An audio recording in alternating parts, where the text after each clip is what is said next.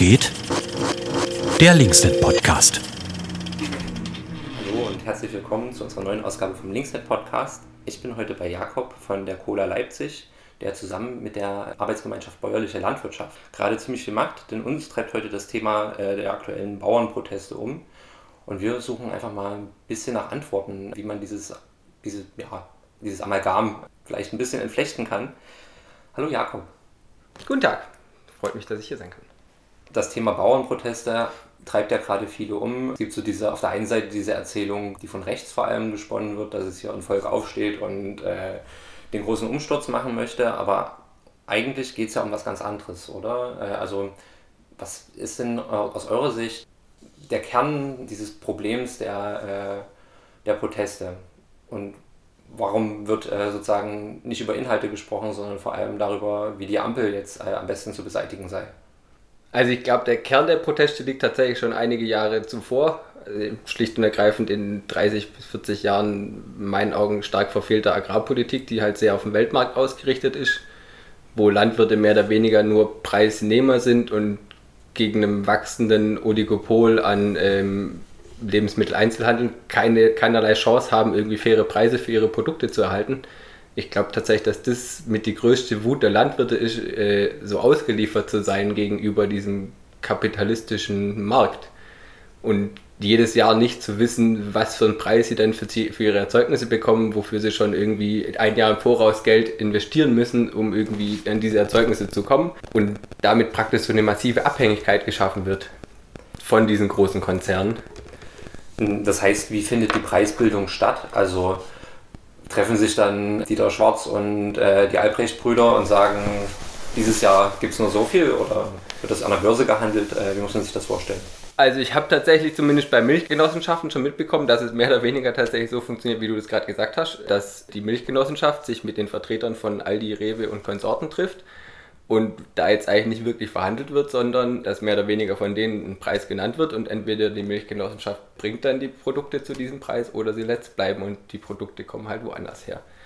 Die Möglichkeiten sind ja in der EU und in so einem globalisierten Markt recht vielfältig. Und da ist natürlich die Möglichkeit für, für selbst genossenschaftlich organisierte Milchwerke relativ gering bis nicht existent, daran irgendwie was zu drehen. Die kriegen schlicht und ergreifend Preise diktiert, die teilweise in manchen Jahren auch unterhalb der Erzeugerpreise lagen, was komplett pervers ist, während Landwirte trotzdem weiter produzieren müssen, weil zum Beispiel, wenn man Milchviehstall voll hat, sind die Kosten praktisch, den Betrieb aufzuhören und zu sagen, okay, ich produziere jetzt heute nicht mehr und fange im Jahr wieder an, sind noch höher wie wenn ich praktisch zu diesen zu niedrigen Preisen weiter produziere. Der Überschuss würde dann sozusagen exportiert werden und dann wieder andere Bauern in anderen Ländern und Bäuerinnen in anderen Ländern sozusagen äh, zur Last werden. Du meinst der Überschuss, der, der in äh, Also wenn jetzt die Genossenschaft sagt, meine Milch, die will ich nicht zu den, zu den Preisen, die aufgerufen sind, verkaufen, sondern verkauft die lieber woanders außerhalb der EU, das ist, geht ja auch nicht. Das, ja, das Problem ist ja, dass es also zumindest in den meisten Branchen mehr oder weniger ein Weltpreis, ein Weltmarktpreis ist, an dem sich das Ganze so im, im Groben zumindest orientiert.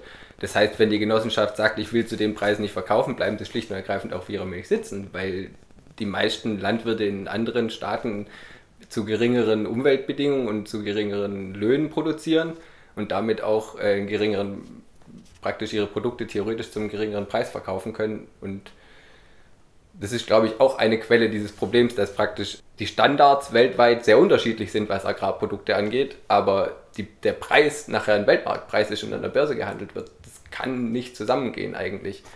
Und ich verstehe es nicht ganz, ganz gerade in dem Kontext der Bauernproteste, ähm, warum Landwirte nicht daran sich viel mehr aufhalten, sondern jetzt irgendwie eine Ampelregierung alles in die Schuhe schieben wollen während jetzt zum Beispiel gerade diese Agrarsubventionen nur 4,3 Prozent im Schnitt äh, ihres Gewinns ausmachen. Was mir medial auch aufgefallen ist, es wird sozusagen immer nur über den äh, durchschnittlichen Bauern gesprochen, aber ich glaube, das sind sehr unterschiedliche Betriebsgrößen, die da sozusagen ganz unterschiedlich betroffen sind. Ähm, weiß nicht, kannst du da was zur Struktur sagen? Sind es jetzt mehr Großbetriebe, die das Land beackern oder gibt es noch viele kleine Betriebe, mittlere Betriebe?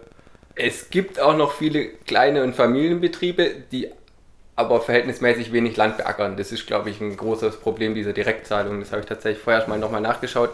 Ein Prozent der Betriebe bekommt 25 Prozent der Direktzahlung und da das eben mit der Fläche gekoppelt ist, kann man wahrscheinlich so ungefähr auch die Betriebsgrößen äh, oder die Fläche pro Betrieb äh, mehr oder weniger daran ableiten. Während die unteren 50 Prozent der Betriebe nur noch 5 Prozent der gesamten Subventionen bekommen, was eigentlich komplett plemplem, also irrsinnig ist in meinen Augen. Und das ist gerade auch ein Teil dieser verfehlten Agrarpolitik, würde ich sagen, dass eben diese sehr, also gerade durch diese Direktzahlungen sehr auf große Betriebe auf, ausgelegt ist, weil es die natürlich in einem höheren Maße fördert. Gerade in Verbindung noch mit dem zunehmend bürokratischen Aufwand, der oftmals, also die Anforderungen an große Betriebe sind meist fast die gleichen wie an kleine Betriebe, während natürlich kleine Betriebe viel weniger Kapazitäten haben, irgendwie diese einzuhalten, was in Großbetrieben in der Summe der des Umsatzes dann so ein bisschen untergeht.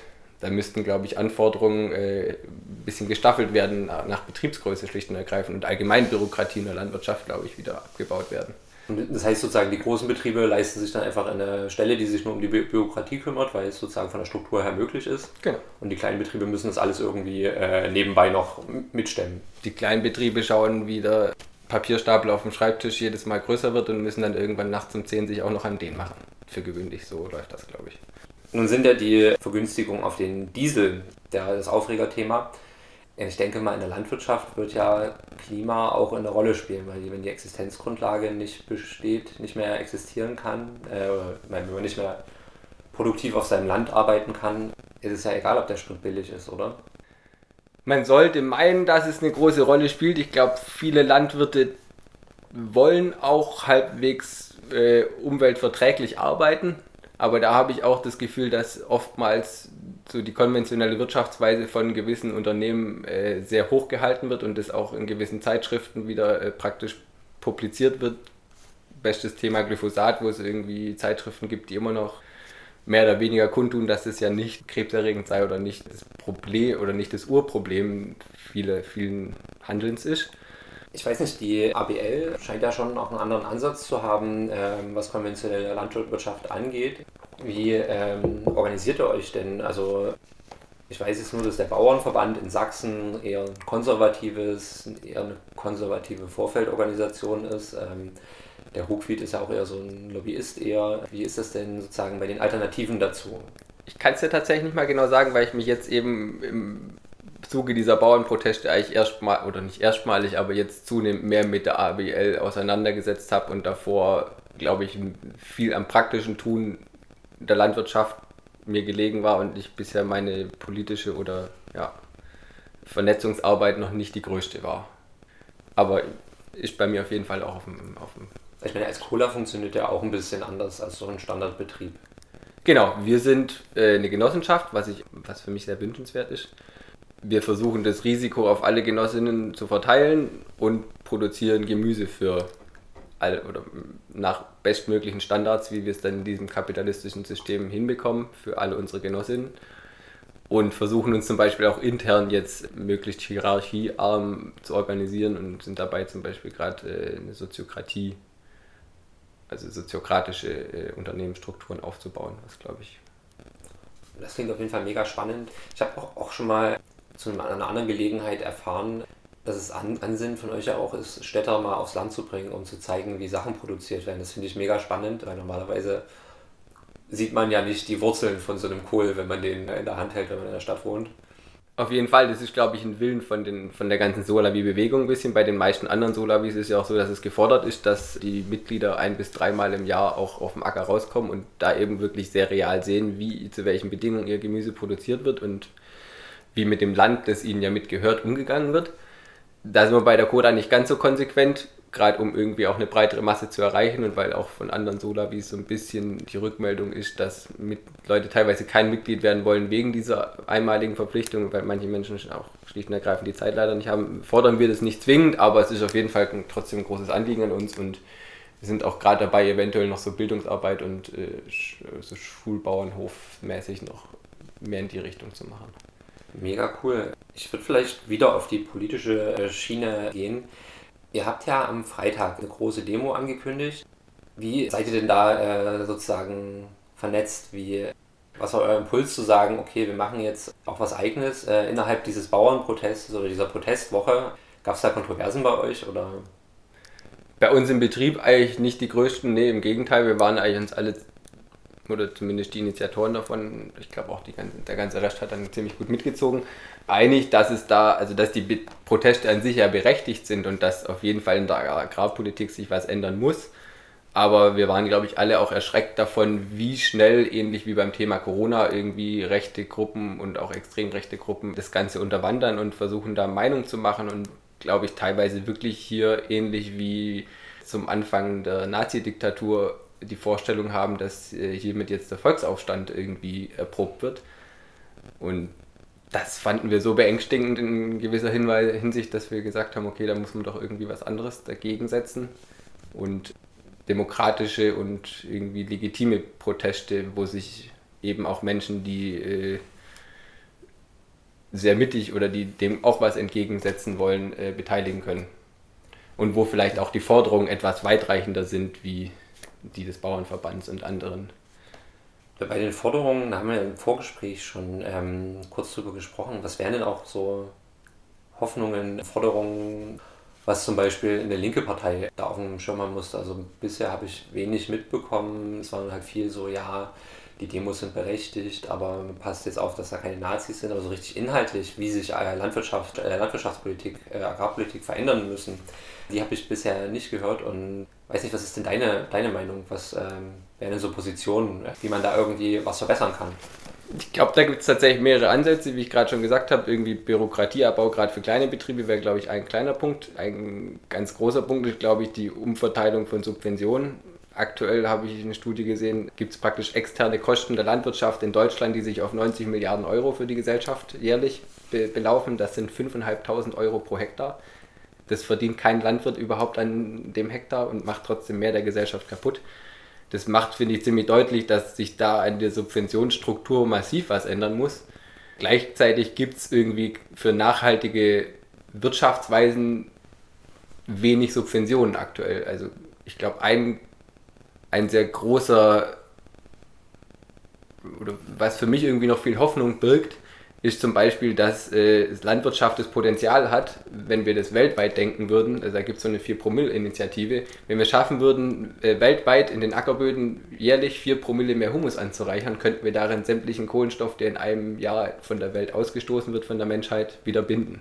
Damit könnten wir praktisch den Klimawandel von jetzt auf nachher zumindest auf dem Level, dem, bei dem wir jetzt sind, einfrieren, mehr oder weniger das wäre, glaube ich, was, was wesentlich mehr Gehör oder was wesentlich mehr Förderung erfahren muss, Humusbildung. Da gibt es bisher nur äh, so privatwirtschaftliche Aktionen oder privatwirtschaftliche Unternehmen, die praktisch mit CO2-Zertifikaten handeln und die darüber so ein bisschen einen Verdienst für die Landwirte da auch schaffen. Aber da gibt es noch, so viel ich weiß, keine staatliche Förderung, was, glaube ich, ein fataler Fehler ist. Ein anderes Ding, wo die Cola sich jetzt auch versucht, äh, weiter Vorreiter so ein bisschen zu sein, ist das Thema Agroforst, wo ich finde, damit könnte man, gerade wenn man das Gesamtdeutschland oder in Gesamteuropa denkt, äh, sehr, sehr viel ändern. Ähm, was heißt das? Agroforst bedeutet praktisch nicht, dass irgendwie komplette Landflächen wieder aufgeforstet werden sollen, sondern dass zwischen diesen riesigen, gerade in Ostdeutschland, hunderte Hektar großen Äckern, alle 20 bis 100 Meter wieder ein Baumstreifen dazwischen mhm. gepflanzt wird und dadurch kann ich praktisch die Produktivität sogar von diesem gesamten System erhöhen. Also ich habe praktisch nachher mehr, äh, mehr Ertrag, wenn man es in Kohlenstoff sieht, kann damit mehr, auch mehr Kohlenstoff im, im Boden binden. Und habe dann natürlich äh, eine massive Erhöhung der Artenvielfalt, da eben nicht 100 Hektarweise nur Raps steht oder nur Weizen steht, sondern weil dann eben Nützlinge und andere ganz vielfältige Formen von Tieren da einen Lebensraum wiederfindet den es in diesen totgespritzten Äckern heutzutage selten gibt. Genau, und vieles ist ja nun aber auch auf äh, EU-Ebene geregelt. Also ich habe nur gelesen, dass Bauern bezahlt werden, wenn sie Äcker nicht benutzen mit Subventionen. Das ist ja eine Pestizidverordnung. Also ist ja ein Riesenberg an Gesetzen, Verordnungen von EU-Ebene vor allem. Wenn du sagst, man muss die Struktur ändern, würde das bedeuten, alles komplett umzustellen oder kann man auch sozusagen bestimmte Strukturen lassen? Müsste man das sozusagen eher verteilen? Ähm, dass nicht die mit dem dicksten Geldbeutel und der lautesten Lobby die subventioniert werden, sondern dass es vor allem die kleinen Betriebe sind, die Genossenschaften. Ich denke, das wäre ein Anfang, aber ich glaube, in meinen Augen ist der Klimawandel so ein drastisches Problem, dass es mir fast praktisch dieses Klimaaspekt darin wichtig, am wichtigsten wäre und sollte eigentlich den Landwirtinnen auch mit am wichtigsten sein, weil sie sind am Ende auch massiv betroffen vom, vom Klimawandel. Also ich glaube, einmal vielleicht in Teilen, oder was auf jeden Fall helfen würde, wäre eine Deckelung, glaube ich, der Direktzahlung, dass praktisch Betriebe nur bis zu der und der Menge überhaupt Direktzahlungen erhalten können und das dann halt fertig ist, wenn die dann noch 10.000 Hektar mehr haben, wofür sie auch äh, Zahlungen bekommen würden, dass das dann halt in irgendeiner Form unterbunden wird.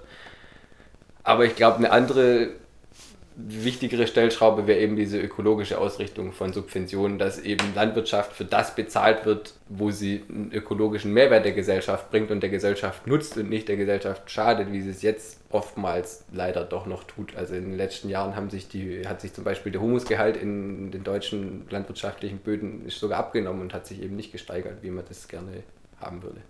Okay, weil alles vom Feld geräumt wird und sich da gar kein Humus bilden kann? Oder ähm, wird da, kommt es durch die Chemie, die eingesetzt wird? Äh, sowohl als auch, warum Humus sich auflöst. Also, man, also es gibt praktisch mehr oder weniger, man muss als Landwirt auch so ein bisschen rechnen, äh, jede Kultur, die ich, der Weizenertrag, den ich von meinem Acker ab, abernte, hat ja mehr oder weniger auch einen Kohlenstoffgehalt, den ich damit mit abernte. Wenn ich den nicht durch Zwischenfrüchte oder andere Düngungen wie Kompost oder Gülle oder wenn ich dann praktisch Viehwirtschaft habe, habe ich da ein bisschen den Kreislauf, weil ich durch die Gülle und äh, Mischt sowas wieder auf den Acker zurückbringe.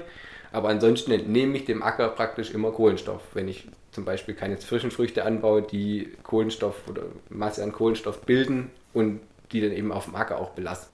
Aber auch die Anbaumethode an sich kann da einen großen Einfluss drauf haben. Zum Beispiel, umso mehr ich in den Boden rumrühre, also umso öfter ich den bearbeite oder umso tiefer ich und öfter ich den pflüge, umso mehr neigt er dazu praktisch Humus, dass sich Humus wieder chemisch umsetzt und nicht mehr im Boden ist. Ich denke, das ist, äh, eine, also ich weiß, das ist eine Wissenschaft für sich. ähm, ich finde es mega spannend, möchte aber nochmal, weil wir das gerade nur kurz angetippt haben, auf die Demo am Freitag kommen. Wann geht es denn los? Wo trefft ihr euch? Am Freitag geht es um 15 Uhr auf dem Augustusplatz los und dann wollten wir einmal eine kleine Runde über den Ring laufen und kommen dann wieder auf den Augustusplatz zur Abschlusskundgebung zurück. Ja, und ich denke, da werden wir auf jeden Fall auch noch mehr Input bekommen, mehr Forderungen hören.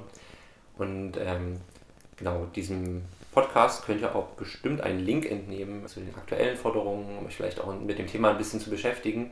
Es ist so ganz oft so, dass die Städter dann eine ganz, ganz geringe Ahnung haben von Landwirtschaft, sondern ja bloß Produkte kennen, deren Preise vorher festgelegt wurden. genau, also ich danke dir auf jeden Fall riesig für deine Zeit. Sehr gerne. Das ist auf jeden Fall ein spannendes Thema, mit dem ich mich weiter beschäftigen werde. Und genau, vielleicht sehen wir uns am Freitag. Würde mich freuen. Ich danke dir fürs Interview. Vielen Dank. Ciao. Tschüssi.